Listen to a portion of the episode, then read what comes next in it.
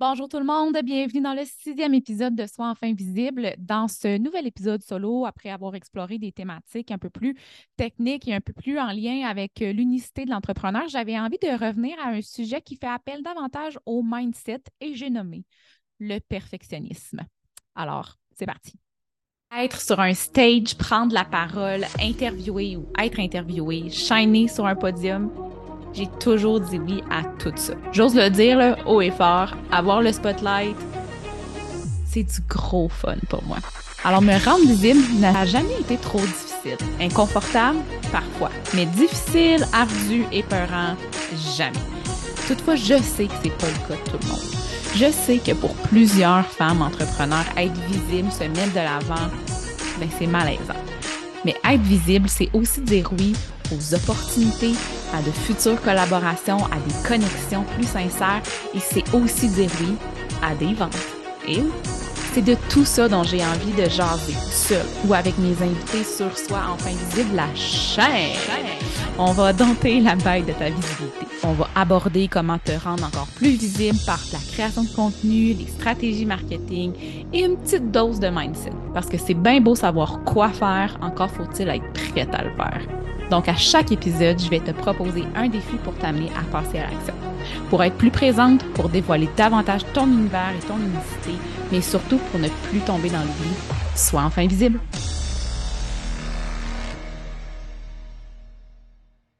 Bonjour tout le monde, bienvenue sur Soi enfin visible. Je suis vraiment heureuse de revenir en solo pour cet épisode-ci et jaser perfectionnisme. Euh, dans l'épisode, je vais comme je vous le disais, euh, explorer hein, cette thématique-là qu'est le perfectionnisme, euh, comment ça se vit. On va voir comment spécifiquement aussi en lien avec la création de contenu, le perfectionnisme peut se manifester, quelles peuvent être les conséquences aussi euh, à faire preuve de, perfectionnisme.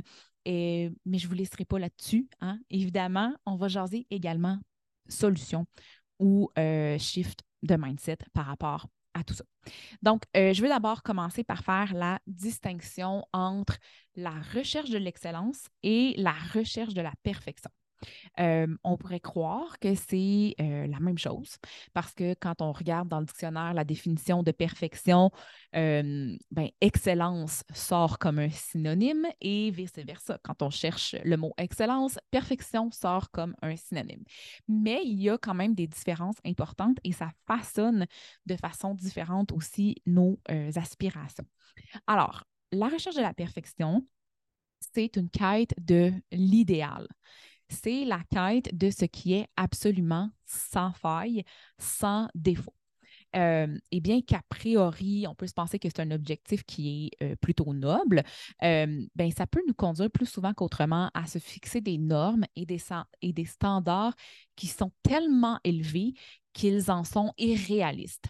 Donc, que ça devient pratiquement impossible ou du moins très, très, très difficile à atteindre à l'extrême, la quête de la perfection va faire en sorte que la moindre imperfection va être synonyme de catastrophe. Ça génère donc une, pression immense, plus souvent qu'autrement. Euh, la perfection va donc devenir un fardeau parce que le rapport à l'erreur signifie échec, échec, oui, ou euh, signifie déception, euh, déception de soi, mais déception envers les autres ou envers la perception qu'on pourrait avoir chez les autres. Donc, la quête de la perfection, ça peut aussi générer énormément de peur. Tandis que la recherche de l'excellence se rapproche plutôt d'un mindset d'amélioration continue. Donc, c'est le désir de réaliser le meilleur résultat possible en toutes circonstances. C'est concevoir davantage la croissance personnelle et professionnelle comme un, voyage en continu. En anglais, on dit, j'aime beaucoup le mot journey. Je trouve que c'est un terme qui définit encore mieux ce, parcours-là. Euh, j'ai jamais vraiment trouvé en tout d'équivalent en français autre que voyage, mais vraiment un parcours, OK? Je trouve que c'est que Journey représente bien ce qu'est la recherche de l'excellence. Concrètement, euh, ça devient donc une motivation à apprendre, à s'améliorer constamment, à dépasser nos limites dans une optique de contribution également. Donc, la grosse, grosse différence entre la recherche de la perfection et la recherche de l'excellence va résider dans l'attitude et la perception qu'on a face à l'erreur et à l'imperfection. La recherche de l'excellence va reconnaître que l'erreur est une part inévitable de notre parcours d'apprentissage.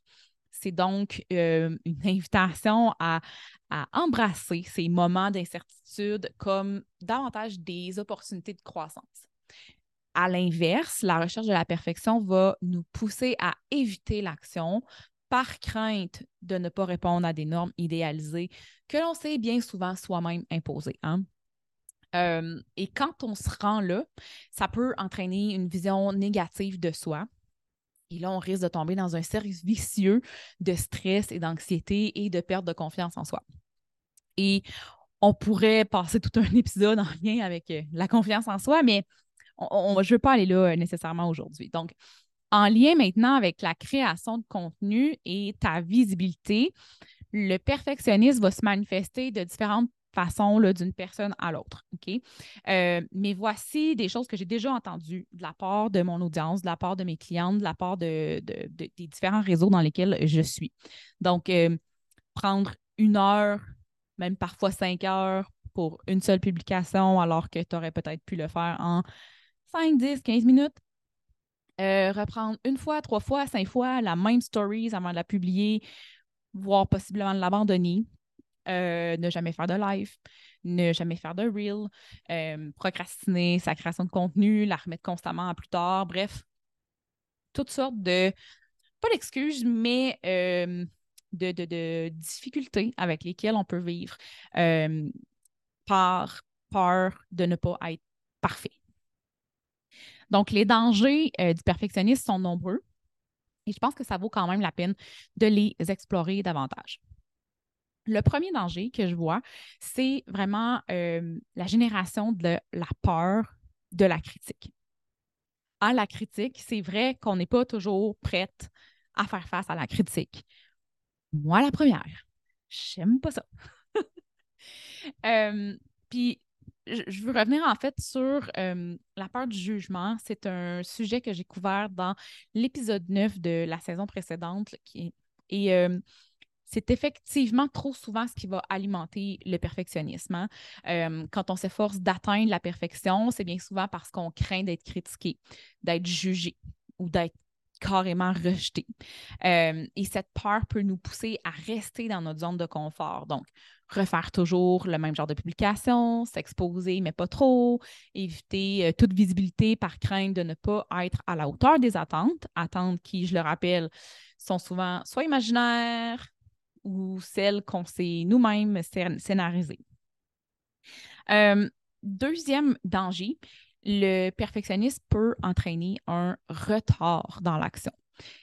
Ce que ça signifie, ça, c'est qu'on veut tellement que tout soit parfait, que tout soit impeccable avant de nous montrer au monde qu'on peut vite devenir paralysé. Donc là, les projets restent en attente. Les idées ne sont jamais mises en œuvre euh, et là, notre visibilité en tant qu'entrepreneur euh, va finir malheureusement par en souffrir. Euh, il y a quelques années, il y a un peu plus de quatre ans maintenant, alors que j'étais en transition entre ma vie de salarié et ma vie d'entrepreneur, j'ai lu un livre qui m'avait été recommandé par mon ancienne patronne, euh, et que je recommande à tous ceux qui vivent euh, d'une façon ou d'une autre avec la créativité. Donc, si tu es entrepreneur, assurément, tu as à vivre une vie de créativité. Et euh, ce livre-là, c'est Big Magic d'Elizabeth Gilbert. Je crois qu'en français, c'est comme par magie. Et honnêtement, j'aurais aimé vous montrer, mais je l'avais emprunté à la bibliothèque.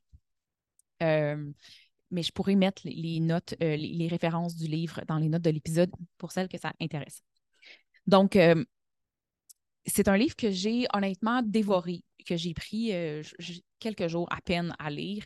Et une des notions les plus importantes du livre est, en tout cas, du moins, ce que moi j'ai retenu, je vais dire ça comme ça, c'est la gestion de nos idées. OK? C'est comme ça que moi je l'interprète. Donc, l'auteur expliquait que les idées sont là. au-dessus de nous. Euh, elle vole en quelque sorte à, la recherche de, de, la personne qui va permettre à l'idée de prendre vie, de la concrétiser. Euh, et là, elle expliquait donc que quand une idée vient à nous, ben c'est à nous de l'accrocher et de la mettre en œuvre. Et après un certain temps, si l'idée sent que tu ne lui as pas donné d'attention, que tu n'as pas fait euh, d'action, que tu n'as pas mis d'action en place pour la concrétiser, ben, il va simplement s'envoler et trouver quelqu'un d'autre pour la mettre en place.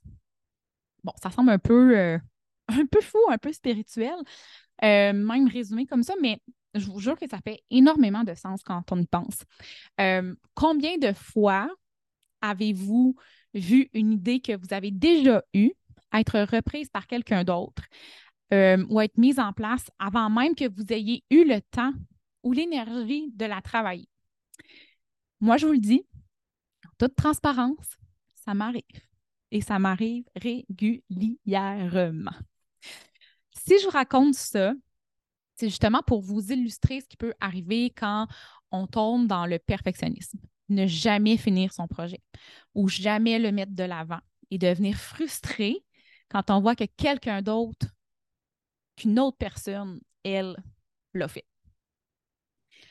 Le dernier danger, ou du moins le dernier danger dont, moi je vais vous parler, euh, c'est probablement le plus sournois, je trouve. Euh, c'est de s'enfermer dans une espèce de prison de l'autocritique et de tomber dans un moule où chaque imperfection est perçue comme un échec personnel. Et ça, là, ça nous entraîne dans une spirale de discours intérieur vraiment négatif. L'autocritique peut nous déranger et donc grandement limiter non pas, euh, euh, non pas notre, notre, capacité, mais notre volonté de nous montrer au grand jour. J'ai trop souvent entendu des femmes dire oui, mais moi, me mettre de l'avant, je ne suis pas à l'aise avec ça. Et je me demande si tout ça pourrait pas être dû notamment à cette fameuse prison de l'autocritique. Ce n'est pas une réponse ici, là, mais c'est vraiment juste un, questionnement que, que je me pose puis que je vous pose en même temps. Tiens donc. Alors maintenant qu'on sait ça, comment on peut faire pour passer de cette quête de la perfection-là à un, un mode où on serait davantage à la recherche de l'excellence? Donc, première des choses, c'est de reconnaître les moments où le perfectionnisme se pointe le bout du nez. Euh, et c'est d'ailleurs la première étape que l'organisme Anxiety Canada propose, euh, parce que c'est une chose d'avoir des exigences élevées, mais avoir des exigences trop élevées, ça peut non seulement te nuire à toi, mais ça peut aussi nuire à ceux qui t'entourent également. Donc, si vous avez déjà eu des pensées du genre euh, tout ce qui n'est pas parfait est un échec. Euh, si je fais une erreur devant mes collègues, euh, je ne pourrais pas survivre à cette humiliation-là. j'ai passé toute la nuit à préparer une présentation, mais j'ai quand même le feeling que ça va mal aller. Ou bien, je ne devrais jamais faire d'erreur. Si vous vous êtes déjà dit des phrases dans ce style-là, il est fort possible que vous souffriez, et je le dis en guillemets, de perfectionnisme. Deuxième des choses, une fois qu'on l'a reconnu, qu'on en, souffrait ou qu'on faisait preuve de perfectionnisme, deuxième des choses, euh, c'est de d'y faire face. Hein. Et euh, comment on fait pour le surmonter? Maintenant, ben, il y a différentes façons de faire. Donc, d'abord, parce que euh, pour libérer notre potentiel d'entrepreneur et être enfin visible, hein, il faut faire un switch de mindset. La première des choses, c'est évidemment d'accepter l'imperfection. Ça semble simple, mais pour certaines personnes, c'est plus difficile. Donc, accepter l'imperfection pour diminuer la pression euh, qu'on se met. Ça ne veut pas dire d'accepter la médiocrité, par exemple, euh, mais c'est plutôt de reconnaître notre humanité. C'est une invitation, comme je le disais un petit peu plus tôt, à embrasser nos erreurs et les voir simplement comme des éléments de notre parcours et non pas comme des échecs. Et euh, c'est pour ça que j'aime bien me rappeler que la nature qui nous entoure est parfaite dans son, dans son imperfection. J'ai la chance, moi, de vivre à proximité de, la nature, d'avoir la forêt en arrière de chez moi. Quand je regarde euh, devant moi, j'ai ma porte patio, puis il y a la forêt. Et, euh, et les arbres sont là, ils ont poussé, ils sont là, sont beaux, sont grands, sont forts, mais pourtant, ils sont tout croches. et il n'y en a pas un seul qui pousse entièrement droit. Ils ont des bosses ici et là. Euh, il y en a qui poussent euh, de façon un peu euh, curvy. il y en a qui ont des nœuds. Et pourtant, ils croient. D'année en année, ils continuent de croître. Et je vous invite sincèrement à avoir cette image-là à, votre esprit, de vous créer un, un ancrage de ce style-là auquel vous ramenez quand vous sentez que le perfectionnisme revient au galop puis que vous dérapez. Deuxièmement, c'est vraiment euh, de favoriser l'action. Donc, plutôt que la perfection, favoriser l'action. Euh, Nike, il y a quelques années, avait comme slogan Just do it. Juste fais-le. Trop souvent, on tombe dans le piège de l'attente et attendre que tout soit parfait avant de nous lancer. Sauf que chaque action que l'on prend, même imparfaite, nous permet d'avancer. L'action, ça génère du momentum, ça génère de l'apprentissage et ça crée des opportunités que l'inaction ne pourra jamais t'offrir. Euh, et c'est quelque chose que j'ai appris honnêtement à la dure parce que j'étais trop souvent en mode attente et j'essayais de travailler fort en espérant que ce que je voulais euh, allait m'arriver du ciel parce que, euh, parce que je le méritais. Mais je demeurais en mode attente. Je travaillais fort, oui, mais je ne travaillais pas dans la direction nécessairement de mon objectif. Il y a euh, Mel Robbins, qui est une coach américaine extraordinaire, qui donne comme conseil de simplement se dire 5, 4, 3, 2, 1, go. Et c'est un conseil que j'adore et que j'aime répéter à mes clientes. 5, 4, 3, 2, 1, go ou 1, 2, 3, go. Mais à go, tu pars puis tu avances. Ensuite, il y a aussi faire l'apprentissage de l'échec. Parce que, disons-le, le perfectionnisme, c'est souvent engendré par la peur de l'échec. Euh, en lien avec ta visibilité, ben, ça peut être la peur de pas avoir de portée, la peur de ne pas recevoir de likes, de ne pas générer de commentaires, etc. Euh, certaines personnes vont dire que l'échec est un cadeau mal emballé. Euh, je dirais plutôt que c'est une opportunité de croissance, à la fois personnelle, à la fois professionnelle. Je reviens à la notion d'excellence dont je parlais en début d'épisode, qui, je vous le rappelle, vise l'amélioration continue. Comment peut-on viser l'amélioration ou la croissance continue si on ne fait jamais d'erreurs? Les erreurs ne définissent pas notre valeur, mais plutôt notre résilience notre courage et notre capacité à nous relever. On ne devrait pas avoir peur d'échouer, mais on devrait avoir peur de ne pas apprendre et, de ne pas évoluer. Ensuite, dans les stratégies euh, qu'on peut mettre en place, il y a évidemment se fixer des objectifs réalistes. Euh, je le rappelle, le problème avec le perfectionnisme, c'est qu'on se nourrit d'objectifs inatteignables. Et euh, une petite tactique pour ça, euh, c'est vraiment de décomposer nos grands objectifs en tâches ou en étapes plus petites et atteignables. Donc, ça permet de, de réduire la pression et ça donne, en plus de ça, un sentiment constant qu'on se réalise et qu'on vit plusieurs petits succès. Puis ça, ben, c'est bon pour cultiver notre mindset. Euh, je vais aussi parler de cette autre tactique-là qui est la puissance et euh, je dirais même le culte de l'authenticité. Euh, oui, avoir une belle image, c'est important pour transmettre tes valeurs, pour transmettre ta vibe, ta, ta valeur. oui, faire des publications sans faire de faute, faire des publications sans faire de faute. Je le répète, je trouve ça important. C'est important pour ta crédibilité, pour ton professionnalisme. Mais l'authenticité, même si on a l'impression que c'est un peu galvaudé comme mot, euh, ben, ça demeure un super pouvoir parce qu'elle euh, peut être plus puissante pour construire des relations solides avec ta clientèle. Lorsqu'on fait preuve d'authenticité, on crée des connexions réelles basées sur la transparence et euh, basées sur la confiance. Et ça, ben, les clients l'apprécient davantage parce qu'ils ont l'impression de vivre une expérience qui est beaucoup plus honnête et véritable avec toi.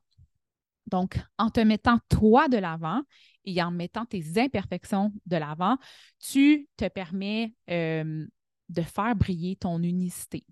Tu te permets d'être toi et tu te permets de mieux connecter. Euh, et les gens vont euh, relate. J'ai toujours de la misère à trouver l'équivalence français du mot relate. Mais c'est ça qui va se passer en fait. Donc, avant de, conclure, oui, euh, j'aimerais te partager quelques petits trucs aussi en rafale. Donc, première des choses, euh, tu peux appliquer la fameuse loi de Pareto, donc la loi du 80-20. Donc, identifier les 20% d'efforts qui génèrent les 80% des résultats, puis mettre ton focus sur ce fameux 20 %-là. Euh, deuxièmement, te donner des délais fixes aussi pour perfectionner ton travail. Donc, quand le délai est passé, accepter que ton travail est suffisant comme il l'est et de prendre action. Ça ne veut pas dire que si tu as passé deux heures et que tu n'as pas fini de réviser, c'est correct. Tu peux, tu peux finir de réviser ton texte, par exemple. Mais euh, mets-toi quand même une limite parce qu'à un moment donné, trop, c'est trop. OK? Euh, ensuite, évidemment, te dire des affirmations positives, ça peut, ça peut grandement aider à jouer avec ton mindset. Et pratiquer ce qu'on appelle l'autocompassion et la bienveillance envers soi-même. Euh, je dirais jamais à ma fille de 6 ans que son dessin est vraiment laid. Non, parce qu'avec nos enfants, on adopte une posture de bienveillance, d'encouragement à, progresser, oui. Euh, si mon fils arrive à la maison avec une note de 78% alors que l'examen précédent, il en avait eu 63% ben, je vais le féliciter c'est pas parfait, il n'y a pas eu 100% mais c'est pas ça que je lui demande. Je ne lui l'exige pas d'avoir 100% tout le temps. Et je connais très peu d'enfants qui vont y arriver. Donc, pourquoi est-ce qu'on devrait exiger ça de nous-mêmes? Ensuite, célébrer ses victoires, hein, les partager dans un groupe de réseautage avec son entourage, se servir un bon verre de vin, prendre un long bain chaud, peu importe la façon dont tu vas choisir de célébrer, célèbre, tout simplement.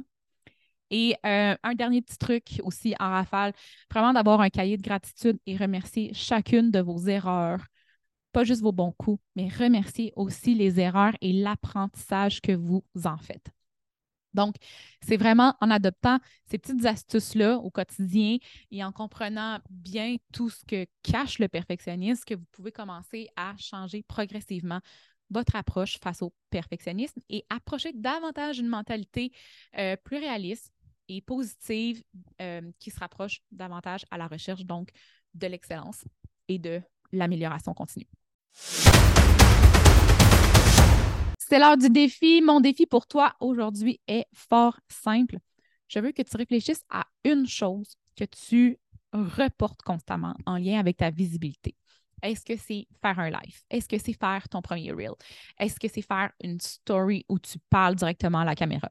Euh, et non seulement je veux que tu y réfléchisses, mais je veux que tu le fasses. Sinon, mais je t'invite aussi à faire l'inventaire de tous les petits tocs que tu pourrais avoir en lien avec ta création de contenu. Exemple, si ça te prend une heure, choisir une photo, écrire trois paragraphes pour une publication standard, donc une publication photo-texte, c'est trop. C'est vraiment trop. Donc, donne-toi 15 minutes, mets un chrono et publie ou programme aussitôt que ça sonne. J'espère sincèrement que cet épisode-ci va t'avoir euh, inspiré, va t'avoir fait euh, réfléchir peut-être sur certaines euh, habitudes slash attitudes que tu as face à ton travail et surtout face à ta visibilité. Et sur ce, ben, on se dit à bientôt dans un prochain épisode. Bye!